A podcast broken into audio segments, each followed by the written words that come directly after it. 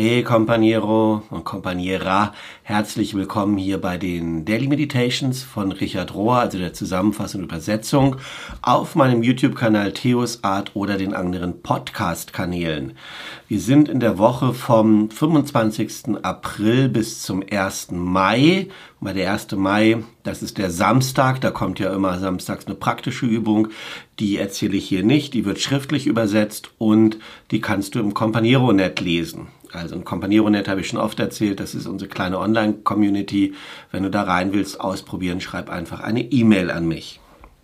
Die Gesamtüberschrift von dieser Woche lautet Apokalyptische Hoffnung. Apokalyptische Hoffnung. Und der erste Abschnitt ist überschrieben mit dem Titel Eine Zeit der Entschleierung. Und ich übersetze das wieder direkt aus dem Englischen. Ähm, na, ihr wisst schon. Und äh, mal gucken, wie das geht. Richard sagt, ich glaube, dieses letzte Jahr war eine apokalyptische Zeit, wenn auch nicht so ganz in der Art, wie wir das üblicherweise denken. Und er beschreibt dann, wie sie im CAC mit den Leuten zusammen das Jahresthema ausgesucht haben im Herbst und äh, wie das alles von der Pandemie überschattet war und wie Richard dann so ein bisschen scherzhaft meinte, ah, es ist ja fast eine apokalyptische Zeit und die Leute das dann aufgegriffen haben und gesagt haben, jawohl, das nehmen wir als Thema. Also wir haben das Thema dieses Jahres genannt, eine Zeit des Entschleierns. Eine Zeit des Entschleierns. Für viele von uns ist es ja so, dass wir das Wort Apokalypse meistens mit, mit Schrecken und Angst und der Rache Gottes verbinden, ja, mit, mit, mit einer gewalttätigen und exklusiven Religion. Ähm, aber das ist eigentlich ein Missverständnis, denn ich bin überzeugt, dass die biblische Bedeutung von Apokalypse eine ähm, hilfreiche und hoffnungsvollen Rahmen bietet. Die griechische Wortbedeutung geht auch in die Richtung. Ähm, Apokalyptain, Tein meint ähm, zu entschleiern oder ähm, etwas zu entdecken. Ja, und während wir halt eben daran oft denken, bei Apokalypse an Zerstörung, ähm, oder an Bedrohung. In diesem originalen Kontext wird das Wort Apokalypse gebraucht, um etwas Neues zu offenbaren. Und der Schlüssel darin ist sozusagen die Offenbarung des Neuen und das Alte muss dann eben dann aus dem Weg verschwinden. Ich fange mein Buch bereit zum Lieben vielleicht ein neues Buch, das er gerade schreibt, mit diesen poetischen Worten von Neil Donald Welch an, der das ziemlich gut ausgedrückt hat. Und der sagt, ähm, das Verlangen nach einem neuen Weg wird ihn nicht notwendigerweise hervorbringen, also nur das, das Schreien danach. Nur das Ende des alten Weges kann das leisten. Du kannst nicht an dem Alten festhalten und gleichzeitig immer wieder erklären, dass du eigentlich was Neues willst. Das Alte wird das Neue ähm, nicht zulassen, ähm, sondern wird es verneinen. Und ähm, der einzige Weg, das Neue hervorzubringen, ist, das Alte loszulassen. Du musst Raum machen für das Neue. Und das ist das, was apokalyptische Literatur tut.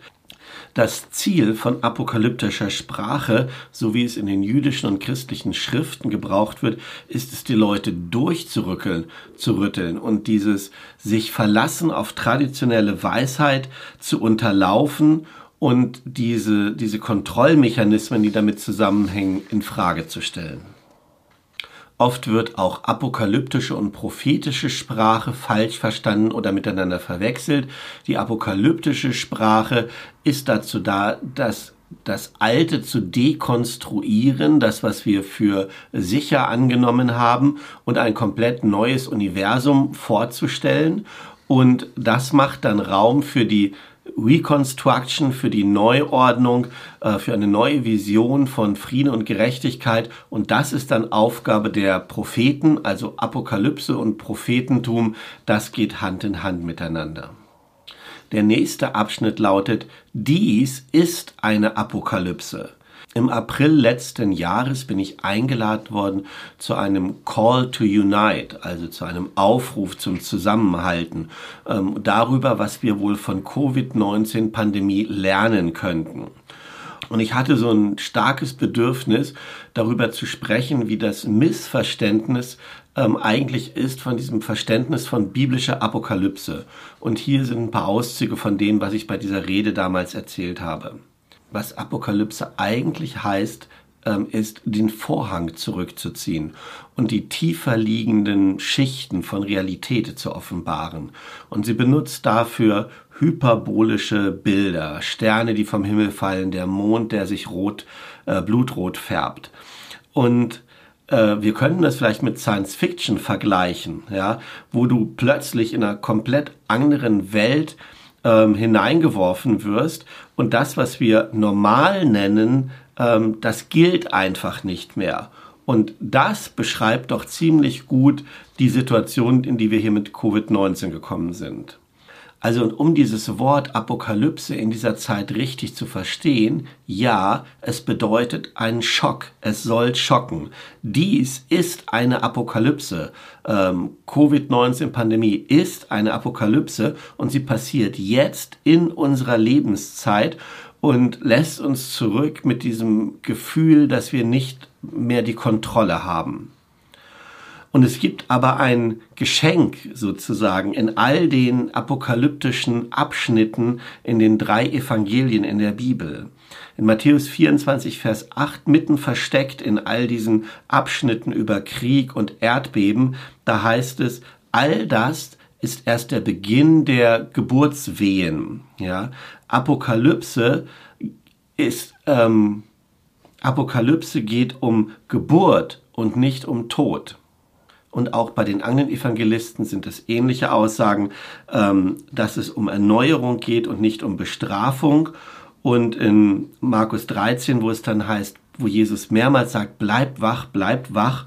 Und in anderen Worten, es geht darum, die Learn the Lessons, also lern die Lektionen, ähm, die diese Zeit jetzt für uns bereithält. Das ist der eigentliche Sinn auch von apokalyptischen äh, Schriften oder apokalyptischen Zeiten.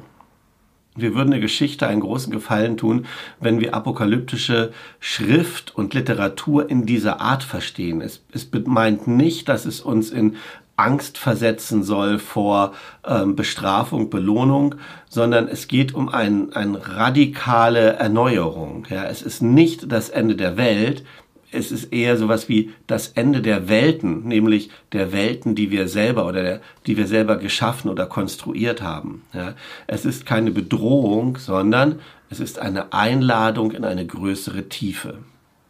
Den nächsten Abschnitt könnte ich übersetzen mit ähm, die Imagination anfachen und das Unbewusste durchrütteln. Lasst uns weiter an diesem Punkt bleiben, ähm, den Charakter von apokalyptischer Literatur zu unterscheiden von prophetischer Literatur in der Bibel.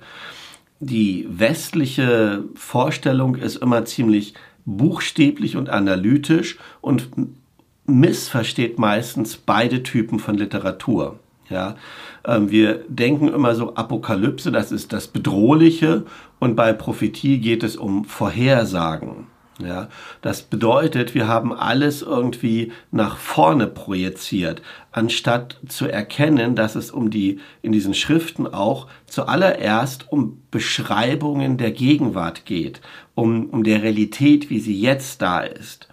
Äh, und wir haben diese Projektion, das ins Zukünftige tun, auch mit Himmel und Hölle getan. Ja, aber in den Begriffen von, von der ähm, biblischen Botschaft, wie sie ursprünglich gemeint war, geht es um Transformation und Erleuchtung. Es geht um Transformation und Erla Erleuchtung und äh, dieser andere Ansatz, das immer alles in die Zukunft zu projizieren, ist nutzlos oder nach meiner Meinung nach sogar eher hinderlich ja, weil es nur dieses alte Belohnungs-Bestrafungssystem immer wieder ähm, nach vorne bringt und uns auf einem unreifen Level von Entwicklung halten wird. Der bekannte Bibelübersetzer Eugene Peterson, äh, 1932 bis 2018 gelebt, verstand ähm, die symbolische Kraft in dem Buch der Offenbarung. Und er sagte Folgendes, oder diesen einen Satz kann ich zitieren. Er sagt also, ich lese das Buch der Offenbarung, also von Johannes das, ähm, nicht um mehr Informationen zu bekommen, sondern um meine Imagination wieder zu beleben. Johannes, der die Apokalypse geschrieben hat, ähm, also das Buch der Offenbarung, gebraucht Wörter in der Art und Weise, wie Poeten das normalerweise tun und kombiniert sie auf eine neue, frische Art und Weise, so dass die alte Wahrheit neu zum, zum Tragen kommt, so könnte man das sagen. Und Richard wieder. Um das Bewusstsein von Leuten zu verändern, müssen wir einen Weg finden in das Unbewusste hinein. Ja, denn im Unbewussten ist das, wo ähm, unsere, unser Herz und unsere wirkliche Agenda liegt. Ja, wo unsere Mutterwunden sind, unsere Vaterwunden, unsere kulturellen Wunden, die liegen da. Im Unbewussten liegt, liegt das alles dort, also ist das alles aufgestapelt und bestimmt größtenteils darüber, was wir wahrnehmen ähm, und wo unsere Aufmerksamkeit hinter, hingeht und was wir ignorieren.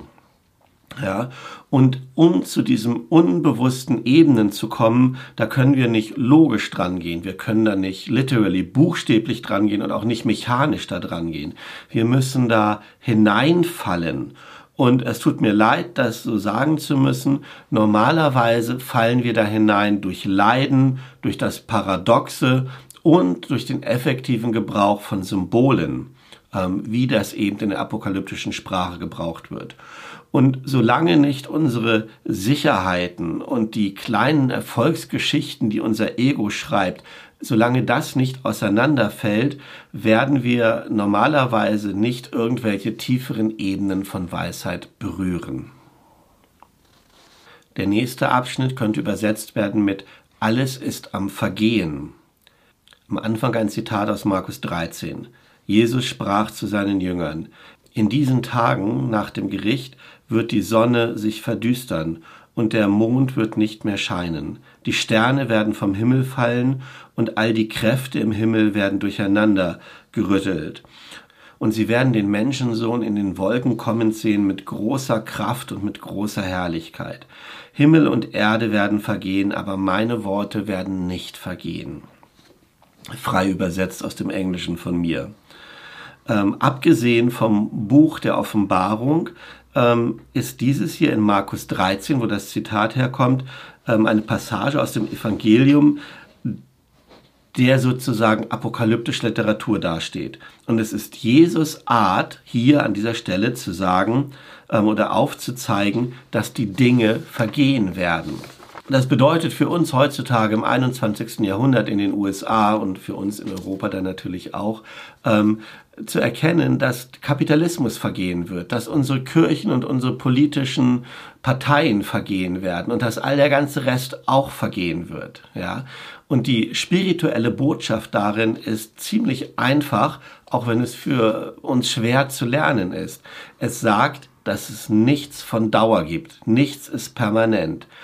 Apokalyptische Literatur erzählt uns, dass wir oder bereitet uns darauf vor, ähm, dass nichts von Dauer ist, so dass wir dann nicht geschockt sind oder empört sind, wenn das passiert, ja. Und das kann jeden Moment passieren, wenn jemand stirbt, der dir nahe steht. Oder wenn du beim Arzt bist und eine tödliche Diagnose bekommst. Oder wenn dein Haus zerstört wird bei einem Tornado oder bei einer Flut, ja.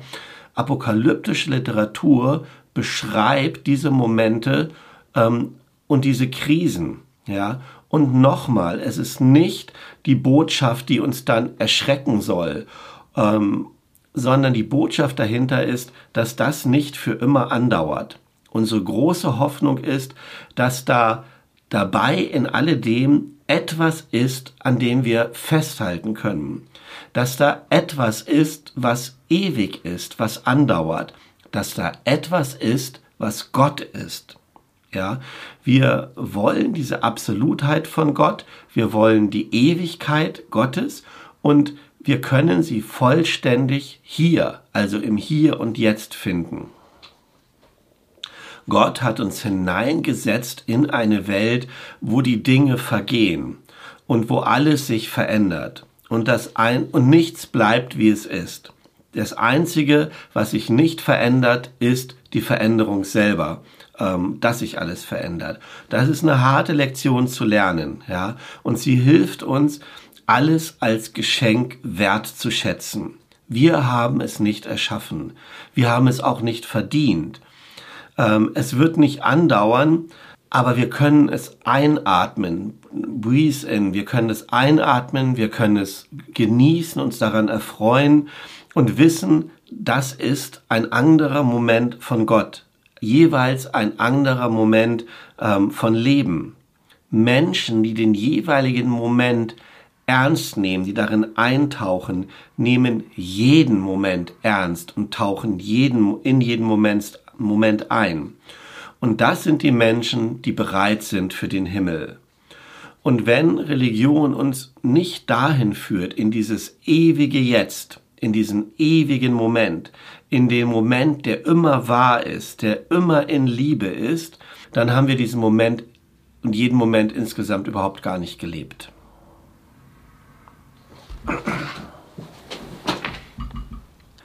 Du kannst nicht zurückgehen zum Normalen. Apokalyptische Literatur ist immer subversive Literatur. Und Richard führt hier einen äh, Autor an, Rob Bell, der ähm, aufzeigt, wie diese subversive ähm, auch schon zu den Zeiten verstanden werden kann, als die Apokalypse geschrieben worden ist. Im ersten Jahrhundert, also die er sagt, der Brief der Apokalypse, also die Offenbarung, ist heftig symbolisch und ähm, die Leute haben sich schon immer ganz viel darüber diskutiert und gefragt, wie das eigentlich zu verstehen ist. Und es fängt mal an mit der Frage, wie haben eigentlich die ersten Leser und Leserinnen das verstanden? Denn es wurde ja in die Zeit hineingeschrieben, ja. Und die waren verfolgt von den Römern, die Christen, und sie waren im Untergrund und sie ähm, hatten sozusagen ähm, auf den Boden ist die apokalyptische Schrift damals gefallen und sie war subversiv, weil sie die Hoffnung gegeben hat auf Erneuerung und dass am Ende sozusagen Gott und das Geistliche sich durchsetzt. Ja. Und dann kommt hier zur Sprache am Ende Alan Boesak, Bösak, Bosak, ähm, ein geistlicher Leiter ähm, aus der Anti-Apartheid-Bewegung. Und der hat die subversive Natur aus, dem, aus der Offenbarung ähm, verstanden, ähm, wie sie zu den unterdrückten Leuten in, in seinen eigenen Tagen, also den Tagen der Apartheid, ähm, wirkt. Ja, und er beschreibt diese südafrikanische Situation auf dem Höhepunkt dieser Apartheidskämpfe folgendermaßen. Und er sagt, mehr und mehr verlangt die Regierung von den Christen zu gehorchen, ohne irgendwelche Fragen zu stellen. Ähm, Prediger des Evangeliums werden eingesperrt in ungezählter Anzahl. Die Gottesdienste werden verboten und die Polizei attackiert Gottesdienstbesucher mit Tränengas, Hunden und Gewehren. Wir gehen zu Tausenden ins Gefängnis. Und es ist klar, dass die Regierung ähm, einen Krieg erklärt hat auf hilflose oder auf schutzlose Leute mit ähm, heftig ähm, aufgerüsteten Polizei- und Armeeeinheiten um ähm, in den Black Townships, in den schwarzen Vierteln ähm, unsere Community, unsere Gemeinschaft, ähm, unsere Schulen, unsere Häuser ähm, fertig zu machen. So kann man das sagen. Ja. Für Menschen, die in dieser Situation leben, ist die Apokalypse ein aufregendes, ein inspirierendes, ein großartiges Buch. Es ist ein Buch, das in unserer soziopolitischen Situation ein beständiger Ruf ist nach Veränderung und nach Transformation. Aber wir müssen es auf eine neue Art lernen, auf eine unterschiedliche Art als bisher. Und der Schlüssel ähm, die Apokalypse zu verstehen als Protestliteratur und zur gleichen Zeit auch eine Antwort darauf, warum so wenige Bibelschüler oder Nachfolger äh, dies auf eine richtige Art und Weise verstehen, liegt, glaube ich jedenfalls, in Offenbarung 1, Vers 9. Und dort heißt es, und ich übersetze das wieder aus dem Englischen, ich, Johannes, euer Bruder, der mit euch dieselbe ähm, Erfahrung in Jesus teilt von Verfolgung ähm, und von dem Reich Gottes und von dem Durchhalten im Leiden. Das ist der Schlüssel. Diejenigen, die nämlich nicht ähm, leiden durch Unterdrückung, die, die nicht kämpfen, ähm, ringen darum mit Gottes Volk um des Evangeliums willen, diejenigen, die nicht in ihrem Körper ähm, aufgrund der Über Unterdrückung diese Freiheit und diese Freude empfinden, dagegen anzukämpfen, die werden Schwierigkeiten haben, diese Zeilen aus Patmos, also die Offenbarung von Johannes, zu verstehen.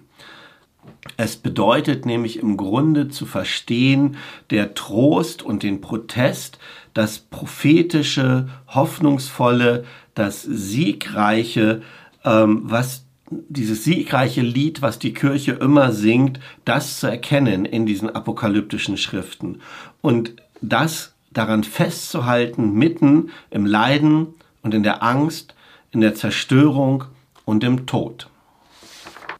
So, ihr lieben Leute, das waren die Meditations von dieser Woche mit einem ganz spannenden, jedenfalls für mich neuen Perspektive auf Apokalypse, auf Ende der Zeit, hier und jetzt. Mm, und ähm, ja, wie gesagt, die Übersetzung mit der praktischen Übung und auch ein Austausch darüber, der findet im Companiero-Net statt. Und ähm, da kannst du hinkommen oder auch nicht. Und wo immer du bist, wünsche ich dir für die kommende, vielleicht apokalyptische Woche alles Gute, Gottes Segen und äh, mögest du diesen Trost und diese Hoffnung, die durchscheint in diesen apokalyptischen Zeiten, in deinem Herzen und in deinem Leben erfahren. Tschüss.